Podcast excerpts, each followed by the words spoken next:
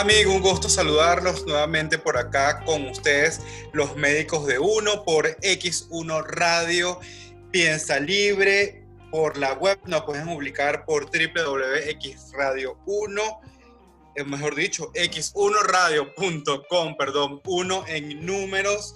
En la dirección general de la estación se encuentra el señor José Alberto Pérez Brito y en la conducción del programa José Gregorio Álvarez, cirujano plástico, arroba Álvarez José Gregorio y quien les habla su amigo Juan Carlos Blanco, cirujano plástico, arroba dr.jc Blanco M. ¿Cómo estás, José Gregorio? ¿Cómo te ha Hola, Juan. Bueno, eh, eh, eh urólogo. este, bueno, vamos a comenzar un programa. ¿Qué dije? ¿No dije urólogo? No, Me disculpa. cirujano plástico. Bueno, no importa. Ay, perdón. en Venezuela lo bueno es que somos toderos, somos de todo. Este, ah, sí, eso sí. Eh,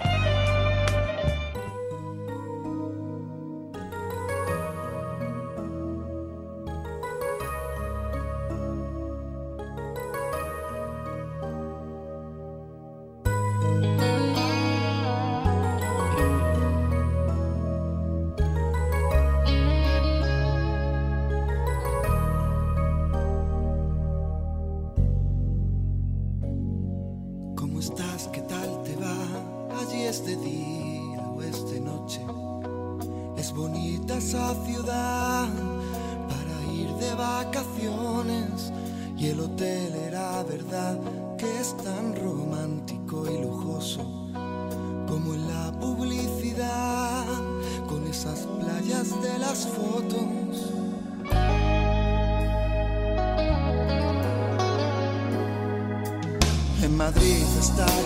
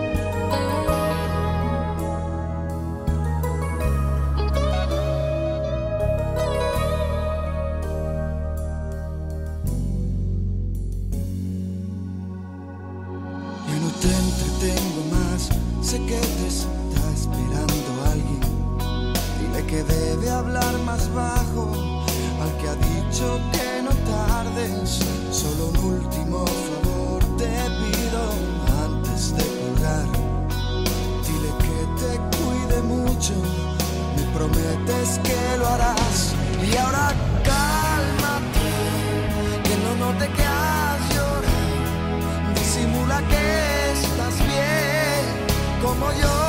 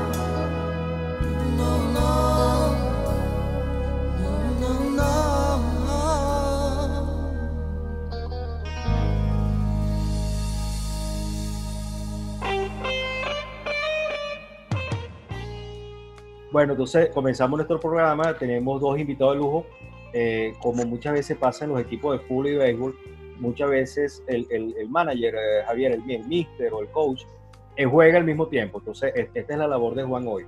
Juan, Juan es entrevistado y entrevistador. Eh, y bueno, tenemos al excelentísimo doctor Javier Belinsky, que nos honra con su amistad bueno, y, su apoyo siempre. y bueno, le agradezco mucho su presencia. Para empezar, bueno, el doctor Javier Belinsky, él es médico urólogo, experto en reconstrucción uretral y en cirugía transgénero. Él está, él, está en Buenos Aires, Argentina, y también es representante eh, de urología de su país en la Confederación Americana de Urología. Eh, y por otra parte tenemos al doctor Juan Blanco Molina, él es cirujano plástico, él estudió medicina en la, en la escuela de Cassetti, actualmente es jefe del servicio de cirugía plástica del Hospital Vargas, donde eh, yo también me desempeño y bueno, los tres somos miembros de, Unitrans, Javier como profesor internacional eh, mi persona y el doctor Juan Blanco. Eh, programa que ya funciona en el Hospital Vargas, eh, eh se, no se ha hecho la, cirugía, pero sí ya funciona en el aspecto de lo que es la atención integral del paciente, que también consta de atención psicológica, psiquiátrica, endocrinológica, trabajo social, sexología, infectología y medicina interna. Bueno, parte de, nuestro servicio de cirugía plástica y urología. Vamos a hablar un poco de lo que es la parte quirúrgica del manejo del paciente transgénero. Eh, eh, la cuestión de términos, bueno, no vamos a tocar ahorita la terminología como tal, ya se ha tocado muchas veces. Eh, afortunadamente, la atención del paciente transgénero ha mejorado con el tiempo.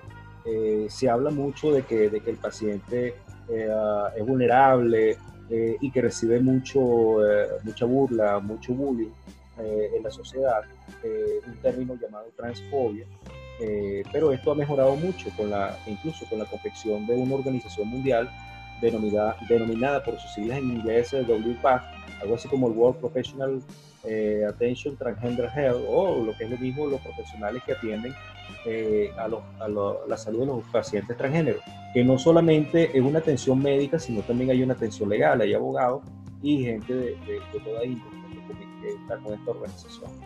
Eh, pronto viene una sorpresa, no la vamos a comentar ahora, eh, sino que vamos a entrar en materia. Este, le voy a dar la palabra a nuestro invitado internacional, a Javier, que nos hable un poquito de, su experiencia, cómo él comenzó pues, a, atender eh, quirúrgicamente a los, pacientes transgéneros y, si le costó mucho y en Argentina por la legislación. Que nos un poco. Javier, todo tuyo. Bueno, bueno, primero muchísimas gracias por la invitación. Es un, es un gusto y un placer poder compartir con ustedes este, este segmento. Eh, a ver, yo te comento cómo, cómo, iniciamos nosotros nuestro trabajo en, este sector de la, de la, medicina y de la sociedad.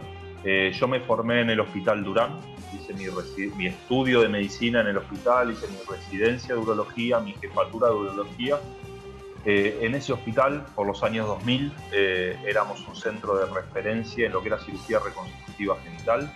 Mi mentor, mi maestro fue el doctor Germán Chelis, que era un pionero en la cirugía latinoamericana uretral y genital, se había formado en, Norfolk, en Estados Unidos, y hacíamos un montón de reconstrucciones, principalmente uretrales, pero de todo, de todo, cualquier tipo de traumatismo, oncológica, de cualquier cirugía reconstructiva eh, era lo habitual que venían de cualquier parte de Latinoamérica para que los interese. Y de vez en cuando empezaban a venir pacientes con identidad transgénero operadas en algunas otras partes del mundo, eh, pensemos esto año 2000, eh, y que venían con fístulas, con siliconas inyectadas, con estrecheces de uretra, con remanentes penianos sepultados a nivel pubiano, fístulas rectales, iliostomía, venían cualquier eh, barbaridad o cualquier complicación. Y que obviamente que eran pacientes, como eran muy discriminadas o discriminados, eh, muy sectorizados y también que esta cirugía no estaba cubierta en ningún lado, era muy común que se operaban en alguna parte del mundo, tenían alguna complicación y como no la podían costear económicamente, quedaban absolutamente a la deriva. He tenido pacientes con iliostomía que venían y se habían operado hace 8 años y estaban hace 8 años con una ileostomía, después de una cirugía de radioecuación. Entonces venían a nosotros Y en realidad, en Argentina, la mutilación de genitales, quitar pene y testículos, está en el Código Penal legalmente es lesión gravísima, que, corresponde no solo la sacada de la matrícula médica, sino aparte prisión este, para quien la realiza sin fines médicos. Y todavía acá no teníamos ningún tipo de ley. Entonces, como estos pacientes ya venían, entre comillas, mutilados, eh, ya venían mutilados, venían con complicaciones, nosotros no teníamos que necesitar ningún tipo de requisito legal para poder terminar las reconstrucciones. Y con eso nos fuimos interesando en la materia, fuimos aprendiendo acerca de esta cirugía, íbamos viendo resultados buenos y resultados horrorosos de, cirujanos hechos en otras partes del mundo. Y ahí empecé yo con la, con la inquietud de, bueno, quiero hacer esta cirugía de cero, de nuevo. Eh, y es así que empezamos a, a molestar, a molestar, a interiorizarnos, a averiguar con el abogado del hospital, a ver cómo podíamos hacerlo, hasta que llegamos a la conclusión de que para poder hacerlo necesitamos primero un grupo para poder este, manejar a este tipo de personas eh, y darles un soporte y un respeto que era el que merecían. Eh, y segundo, que necesitábamos un aval legal. Armamos un equipo, armamos un equipo con, con gente de salud mental, con gente de endocrinología, hicimos un pilar, básicamente la parte quirúrgica yo, un endocrinólogo y un psicólogo psiquiatra, y con ese pilar empezamos a armar un equipo. Involucramos endocrinólogos, involucramos pediatras, involucramos ginecólogos, con audiólogos, entrenamos a nuestro personal de enfermería, entrenamos a nuestras secretarias, entrenamos al personal de laboratorio, a los camilleros, al personal de quirófano, para que no haya, eh, que no haya ningún tipo de acto de discriminación, ningún acto de equivocación. Eh, esto ahora es muy común de hablarlo, pero hace 20 años cuando empezamos, que el camillero lea un documento de un nombre masculino a una paciente que se hace una reeducación, generaba no solo mucho disconfort para los pacientes, sino que aparte tenía consecuencias legales y, que podíamos ser perjudicados a nivel institucional. Y cuando uno empieza una institución con algo nuevo, si tiene conflictos legales, lo más probable es que aborten ese proyecto. Entonces tratamos de ser muy prudentes en todo.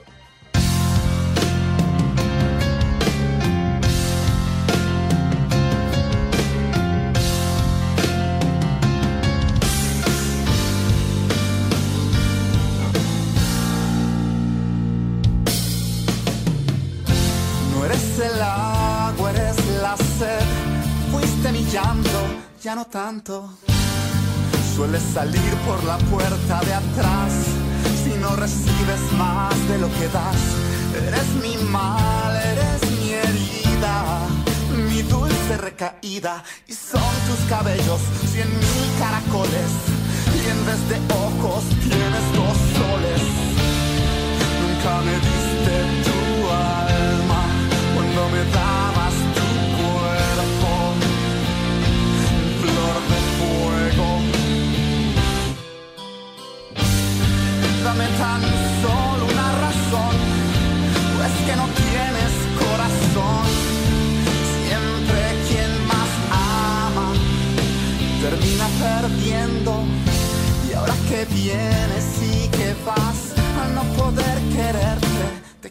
Conocerte por dentro fue mi gran anhelo y encontré solo hielo por cada instante que te tengo que te pierdo. Cuando menos me lo espero, viene el flechazo más certero.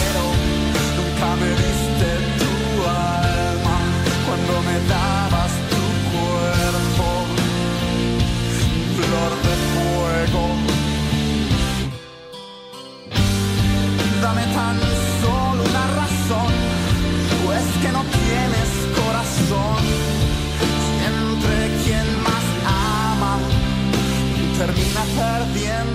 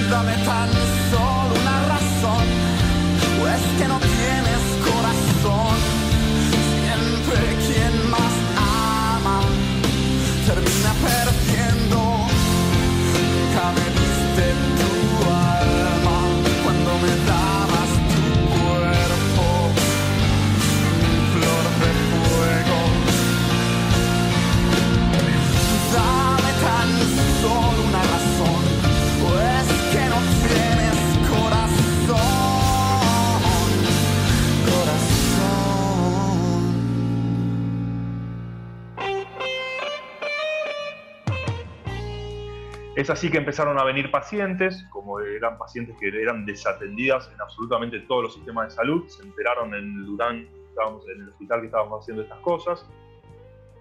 el, el, servicio fue increíble, principalmente hubo una nota hace muchísimos años en un noticiero central de la televisión argentina. Yo me acuerdo perfecto porque estaba operando en el sur del país, a 2.000 kilómetros de aquí, el día que salió esa nota. Y al otro día el servicio de urología estaba explotado de gente que quería consulta. Esto fue así y nos volvimos referentes en el tema. Y llegó la primera paciente que quería operarse, me acuerdo perfecto de eso. Esa paciente le tuvo que hacer un juicio al Estado, no había ley, le hizo un juicio al Estado para cambiar su genitalidad. Demoró más o menos dos años. Eh, y la Corte Suprema de Justicia autorizó, me, indicó a mí a operar a tal paciente. Fue así que pudimos hacer el primer caso. Eh, empezamos ya a saber legalmente cómo actuar. Vino el segundo caso, el tercer caso. Al principio operábamos muy esporádicamente este tipo de cirugías. Y en el 2012, en mayo del 2012, con la ley de identidad de género aquí en Argentina, es una ley extremadamente permeable y fantástica desde el punto de vista de asistencia integral de las personas transgénero, eh, bueno, esto explotó. Explotó tanto a nivel hospitalario como a nivel de coberturas sociales y a nivel privado. Eh, y empezamos a trabajar muchísimo más, a, tener muchísimo volumen, a tener muchísima casuística y a tener muchísima experiencia sobre eso. ¿sí? Nosotros piensan que nuestra primera cirugía es 2007-2008, o sea que empezamos a operar cuatro años antes de la ley, o cinco años antes de la ley. Eh, y ya llevemos casi 10 años post ley, o sea que venimos con un volumen muy interesante y una experiencia muy interesante, siempre haciéndolo eh, lo más serio posible, lo menos mercantilista posible. Somos muy respetuosos para con, con las pacientes o los pacientes. Tratamos de aprender muchísimo de ellos. Eh, hacemos un montón de talleres, involucramos a las pacientes. Hacemos básicamente talleres de pacientes femeninas en instancia preoperatoria. Hacemos talleres de femeninas en instancia posoperatoria.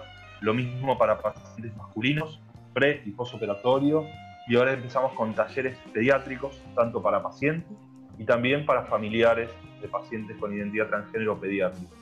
Eh, son básicamente los seis talleres que tenemos eh, y con eso fuimos aprendiendo, porque también no, había mucho libro cuando empezamos, no había mucho webinar o conferencias o, temas que hoy en día son de moneda corriente. Y, los pacientes supieron eso, fuimos muy honestos de entrada. la primer paciente que operé sabía que era la primer paciente que iba a operar y así todo depositó este, su cuerpo y su confianza en nosotros. Eh, así, fue básicamente el, camino que fuimos, que fuimos recorriendo. Excelente. Bueno, mira, este, eh, es una explicación fantástica y por supuesto, yo sé que la primer paciente tenía que tener confianza porque se estaba haciendo algo institucional, que es la gran diferencia eh, de lo que pasa en Venezuela. en Venezuela, no es que no se hayan hecho cirugía transgénero, sí se han hecho. esto no es nuevo tampoco. De hecho, había un paciente en la provincia, eh, específicamente en la ciudad de Maturín, Estado Monaga, eh, que tenía una muy bonita experiencia en cirugía transgénero.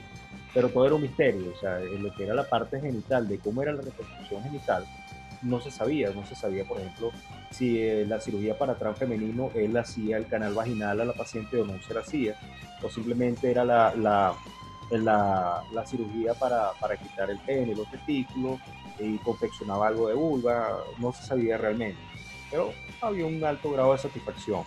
Eh, esta persona cayó con un accidente cerebrovascular y no siguió.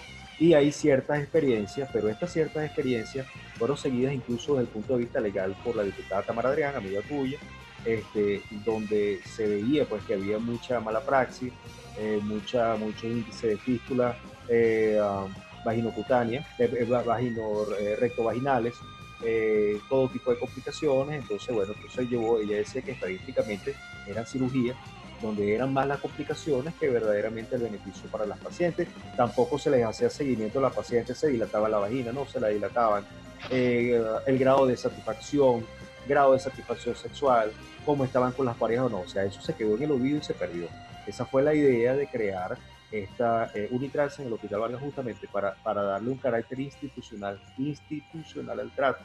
Bueno, eh, eh, vamos a hablar ahora este, con el doctor Juan Blanco, porque si, si alguien maneja también las complicaciones, no, no tanto desde el punto de vista genital, pero todo lo que tenga que ver con la parte facial y corporal es el doctor Juan Blanco, eh, porque como tú bien sabes, Javier, eh, muchas de estas pacientes no tienen los recursos económicos, entonces, bueno, utilizan sustancias eh, como cemento, aceite para comer, aceite de motor, ¿quién, quién sabe, o sea, que vaya usted a saber qué cantidad de sustancias llegan con grandes deformidades al hospital y al igual que tú, el doctor Juan, Juan le ha tocado también manejar este tipo de complicaciones. Entonces, bueno, ahora la pregunta para, para nuestro bateador emergente, el doctor Juan Blanco, eh, que nos explique un poco cuál ha sido su experiencia en el trato con los, las pacientes y los pacientes transgéneros en el Hospital.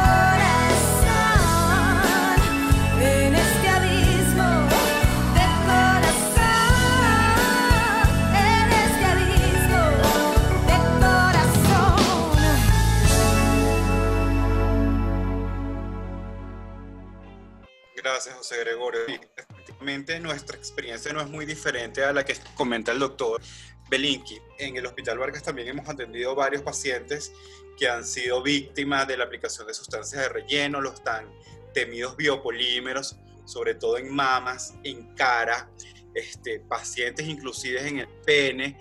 ¿okay? Entonces eh, nos hemos visto en la necesidad de hacer ciertas reconstrucciones. ¿Cuál es el gran flagelo de los biopolímeros? Que toda cirugía reconstructiva que conlleva el retiro de parte de este material de relleno no tienen resultados estéticos tan favorables como como las expectativas que tienen estos pacientes. Sin embargo, bueno, hemos llegado a buen término con resultados bastante satisfactorios y sobre todo con la orientación oportuna que yo creo que básicamente es nuestra labor como médicos cuando estamos en una institución y llevando a cabo este proyecto como Unitrans. ¿Okay? Yo, yo, quería, yo quería saltar un momentico, José Gregorio, hacerle una pregunta a Javier, a ver si ellos cumplen con algún tipo de protocolo para realizar la cirugía de resignación de sexo, eh, si tienen algún seguimiento psicológico, si los pacientes cumplen con algún protocolo de hormonización antes de llevarlos a cirugía. Eh, a ver, cuando empezamos necesitamos, cuando empezamos con todo este tópico, empezamos a armar un, un protocolo. Necesitábamos algo en donde poder pararnos firmemente.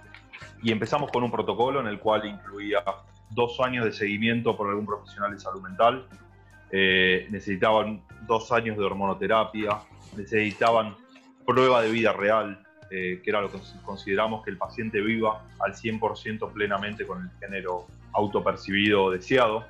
Eh, y con el transcurso de los años, y esto que comento nuevamente de nuestra experiencia y ir aprendiendo a medida que fuimos avanzando en la temática y en, y en, el volumen de pacientes, nos dimos cuenta que esto en algún punto era, era medio perverso, ¿sí? era medio este, exigir cosas que no eran necesarias. Por ejemplo, uno se va dando cuenta y va teniendo enfrente pacientes este, que viven toda su vida como con el género que pretenden y que quizás tienen nueve meses en vez de dos años de hormonoterapia, o, tiene, o nunca consultaron a un terapeuta psicológico, psiquiátrico, psicólogo. Eh, y ahí está la pregunta de quién es uno para exigirle a un paciente o a una persona que vaya dos años a un psicólogo o a un psiquiatra para tomar una decisión sobre su cuerpo. Eh, y entonces empezaron todas estas dudas. Desde el punto de vista de la ley, nosotros estamos amparados a eso eh, y no hay problema. Eh, después hay pacientes que vienen con dos recomendaciones por psicólogos o psiquiatras, como lo exige, por ejemplo, la WPAT en este momento para hacer una cirugía de genitalidad eh, de hecho, estamos escribiendo los estándares care nuevos y hay muchos cambios en estas cosas. Y que uno se da cuenta que no están preparados, a pesar de que traigan las cartas, para una cirugía genital. Eh, entonces, eh, fuimos maleando esto. Yo hoy en día evalúo personalmente a cada paciente y si veo que necesitan algún grado de, consulta por algún terapeuta de salud mental, se los aconsejo y se los recomiendo. Si veo que están bien para operación, no se los exijo. Eh, lo único que exijo es que estén conscientes de la cirugía a la cual van a ser este, involucrados. Las posibles complicaciones, yo prefiero siempre les digo operar un o una paciente menos, pero que entre sabiendo las complicaciones a las que puede este, someterse, para que después si hay alguna de las complicaciones, que habitualmente no las hay, pero si ocurren, que sepa a qué, están, a qué estamos dispuestos a jugarnos que no Em, y básicamente es eso. Y obviamente que tengan un buen estado de salud para como cualquier cirugía que no es una cirugía de emergencia. Este, si el paciente o la paciente tiene una, diabetes no controlada, si tiene un HIV no medicado, si tiene cualquier otra condición, primero condicionamos eso para que la paciente entre en forma segura a un quirófano y tengamos los mejores resultados. Excelente. Yo, yo pienso igual que tú, nosotros no somos ni jueces ni somos quienes como para exigir ciertas cosas. Sin embargo, en el caso mío, en la cirugía plástica, yo sí recomiendo eh, la hormonoterapia porque me va a ayudar a, a, que mejore el tejido donde voy a trabajar te explico, si vamos a hacer una mamoplastia de aumento, pues si tú tienes un al menos seis meses de hormonoterapia, pues el complejo areola pezón se va a ensanchar, va a desarrollarse algo del tejido mamario como para que el resultado estético sea más eh, armónico. La distribución de la grasa corporal también va a ser diferente para que a la hora de hacer alguna, algún tipo de cirugía del contorno corporal, pues el resultado sea mucho más armónico y acorde con el sexo al cual el paciente quiere eh, aspirar. ¿No? Ahora bien, yo no sé si esos cambios hormonales, Javier, también se pueden ver en el, en el, en, al, momento de, de, hacer una, una, cirugía genital. O sea, te explico, el, eh, cambia la turgencia del tejido, cambia el grado de, de, hidratación del tejido, se manipula con mayor facilidad. ¿Qué experiencias tienes tú al respecto con, Mira, el, con, eh, con la hormonoterapia? Básicamente, casi todas las pacientes te diría que hoy en día un 80 o 90% vienen ya con hormonoterapia de año. Eh, así todo, eh, no las exijo. Para la cirugía feminizante, la verdad que me importa poco.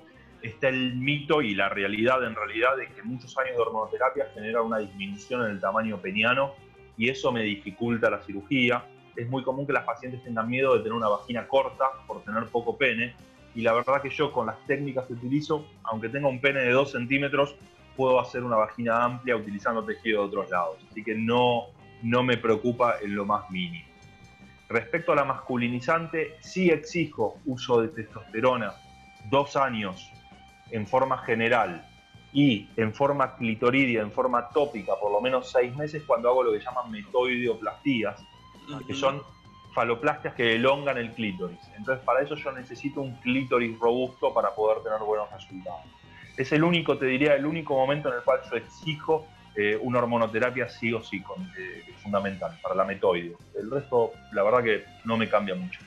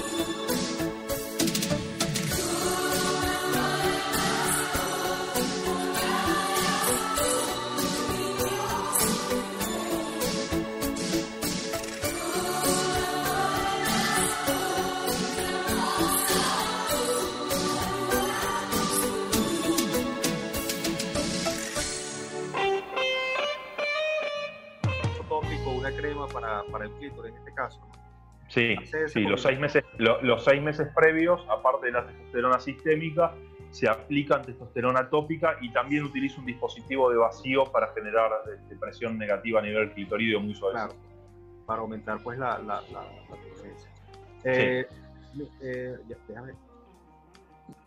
Bueno, entonces, este, siguiendo en, el tema con el doctor Benicio, el doctor eh, Juan Blanco, este, bueno, Javier, el, habíamos hablado en una oportunidad de que hay técnicas, este, sobre todo para la vaginoplastía, donde se utiliza incluso, hay, hay médicos que utilizan la piel de tilapia, creo que en una oportunidad en el Club de Revista Vargas este, no estabas muy de acuerdo con el uso de, de, este, de este material para la vaginoplastia. A ver, no es que estoy de acuerdo o no estoy de acuerdo. Eh, yo creo que se pueden lograr muy buenas vaginoplastías con la misma piel del paciente. Eh, creo que es un material propio, sin ningún tipo de, antígenos o de posibilidades de reacciones de ningún tipo. Eh, creo que para los casos en los cuales no hay piel genital, tenemos técnicas también con tejidos propios, como la utilización de colon sigmoides, que es el intestino, o los colgajos de peritoneo, eh, que con eso se logran técnicas muy seguras utilizando tejidos del paciente eso tiene dos ventajas a mi modo de ver. Una es que al ser tejidos propios no hay posibilidad de reacción, de, rechazo, digamos. Y la otra es que utilizar algo externo, una prótesis o utilizar tejido de ingeniería de tejidos, también encarece el método. ¿sí? Eh, creo que va a ser un, creo que es una opción más, como, como los pacientes quemados, eh, como en otras opciones. Creo que es un armamento más que debemos contar eh, los cirujanos para tenerlo en cuenta. Lo cierto es que todavía está en una etapa también experimental. Este, esto no está, no, está validado, eh, pero bueno, es algo más. En un par de años sabremos las características de ese tejido. hay que ver si hay una fístula o hay una complicación, cuán fácil es reoperar esos tejidos y todavía no hay experiencia en eso. entonces, nada, hay que ver. Yo creo que todo lo que aporte en, esta temática y todo lo que va sumando día a día es parte de lo que vamos metiendo todos los días en nuestra caja de herramientas de los que entramos a quirófano y quizás en algún momento se tenga que usar o se pueda usar o sea de elección usarlo. Es una alternativa, es, es algo más. No creo que sea la promesa de la, gran, de la vagina más sana en este momento. Exacto. Bueno, el, el, hay algo que también hay que tomar en cuenta, por ejemplo, aquí nuestro, el tema de Venezuela. A ver, aquí hay como una especie de vacío legal. Bueno, Acuérdate que en este país vivimos una, una dicotomía eh, política que lastimosamente eh, altera la, todo, el, vivir diario de las personas. Eh, y no, esto, no quiero hablar ni a favor ni en contra del gobierno, yo no soy político. Sin embargo, esta, esta falta pues, de legislación afecta de alguna manera lo que estamos haciendo. Nosotros hasta los momentos no hemos tenido ningún freno de parte del gobierno en ir avanzando en la creación del programa a tal, a tal punto que el programa ya pasó por, por comisión de bioética del hospital y fue aprobado. Eh, claro, lo, tiene un poco parado lo, de la pandemia, ¿no? Pero este, de alguna manera igualito, este, eh, en algún momento te pediremos consejos con respecto a la legislación, porque muy probablemente la diputada Tamara tenga que llevar esto a, la Asamblea Nacional, que es el nombre que le damos al Congreso Nacional en algún momento habrá que crear algo para, para que la, atención de los pacientes trans sea institucionalizada.